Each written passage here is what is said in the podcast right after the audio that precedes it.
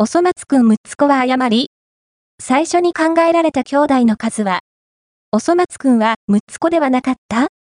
?2015 年に復活した何かと話題のあの6つ子2015年に赤塚不二夫先生の生誕80周年を記念してアニメ化されたおそ松さん。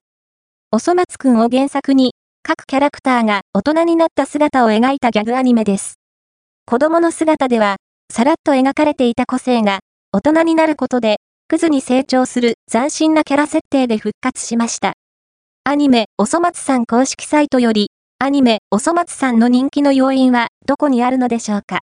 話題性や人気声優の起用など多岐にわたりますが、やはり最大の魅力は、昭和のギャグは、そのままに、現代の作品を次々パロディとして取り込んでしまうところかもしれません。パロディは、元々の作品の世界観があってこそ、ネタとして受け入れられるもの今回は、6つ子誕生秘話から、原作、おそ松くんのルーツを追ってみます。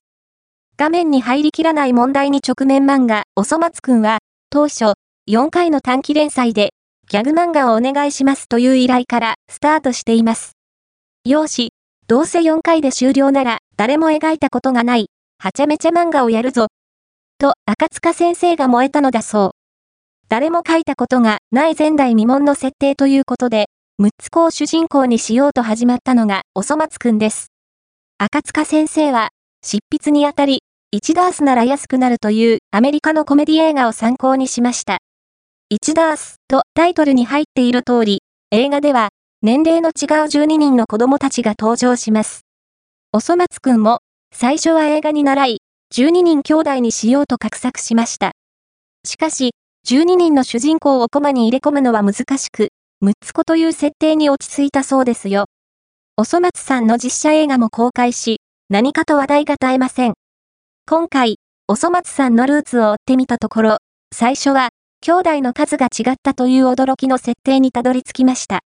当初の予定通り12人兄弟だったら、どのようなキャラクターだったのか興味深いですね。